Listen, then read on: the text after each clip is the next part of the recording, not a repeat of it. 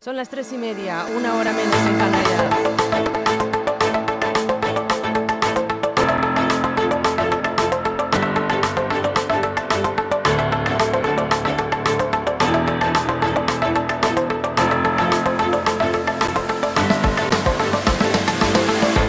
Muy buenas tardes, ¿cómo están? Ya sí, son las tres y media, una hora menos en Canarias, que parece que no se nos ha escuchado anteriormente. Y bueno, aquí estamos con ustedes, cómo no, para contarles las noticias de última hora, esos titulares que han surgido a lo largo de la mañana. Hoy es lunes 23 de octubre y bienvenidos aquí a LGN Radio.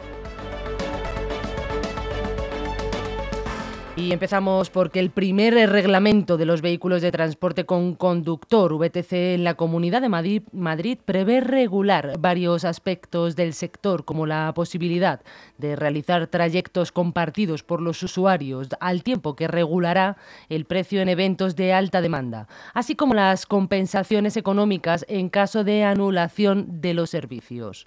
En este nuevo texto se permite el trayecto compartido, de modo que el cliente que reserva un servicio y tras pactar el importe del mismo podrá realizarlo acompañado de otras personas, tanto en el recorrido completo como en parte del mismo. En este sentido, se admitirán paradas intermedias para permitir la subida y la bajada de viajeros durante el trayecto compartido.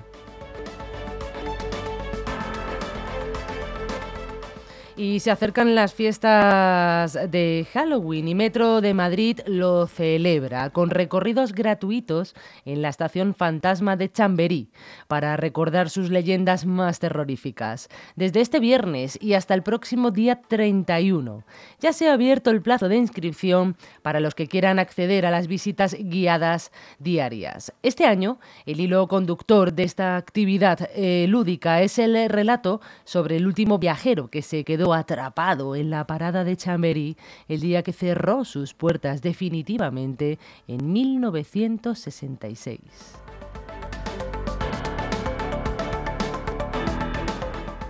Y aquí en Leganés, el ayuntamiento ha firmado un convenio con la Comunidad de Madrid para gestionar el centro de emergencia para víctimas de violencia de género. Será el primer lugar al que se deriva a mujeres y a sus hijos para alojarse cuando acaban de sufrir un episodio de violencia de género. El alcalde Miguel Ángel Recuenco y la consejera de Familia y Asuntos Sociales de la Comunidad de Madrid, Ana Dávila, han suscrito un convenio de colaboración de cara al año 2024 para la gestión de este centro de emergencia.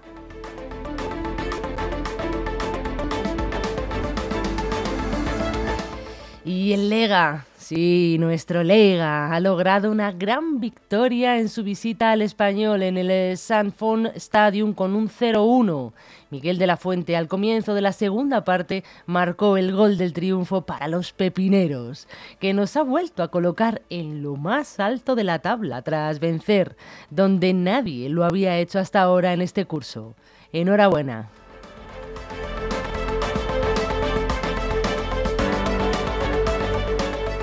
Y hasta aquí nuestro repaso de titulares. Recuerden que en nuestras redes sociales seguiremos poniéndoles noticias de última hora, tanto en Facebook, Twitter, Twitter e Instagram. No se las pierdan, así estarán informados y actualizados. Y recuerden, mañana, sí, sí, mañana, como todos los días, tenemos una cita aquí, ustedes y yo, a las 11 de la mañana, como un clavo, contándoles todas las noticias de actualidad.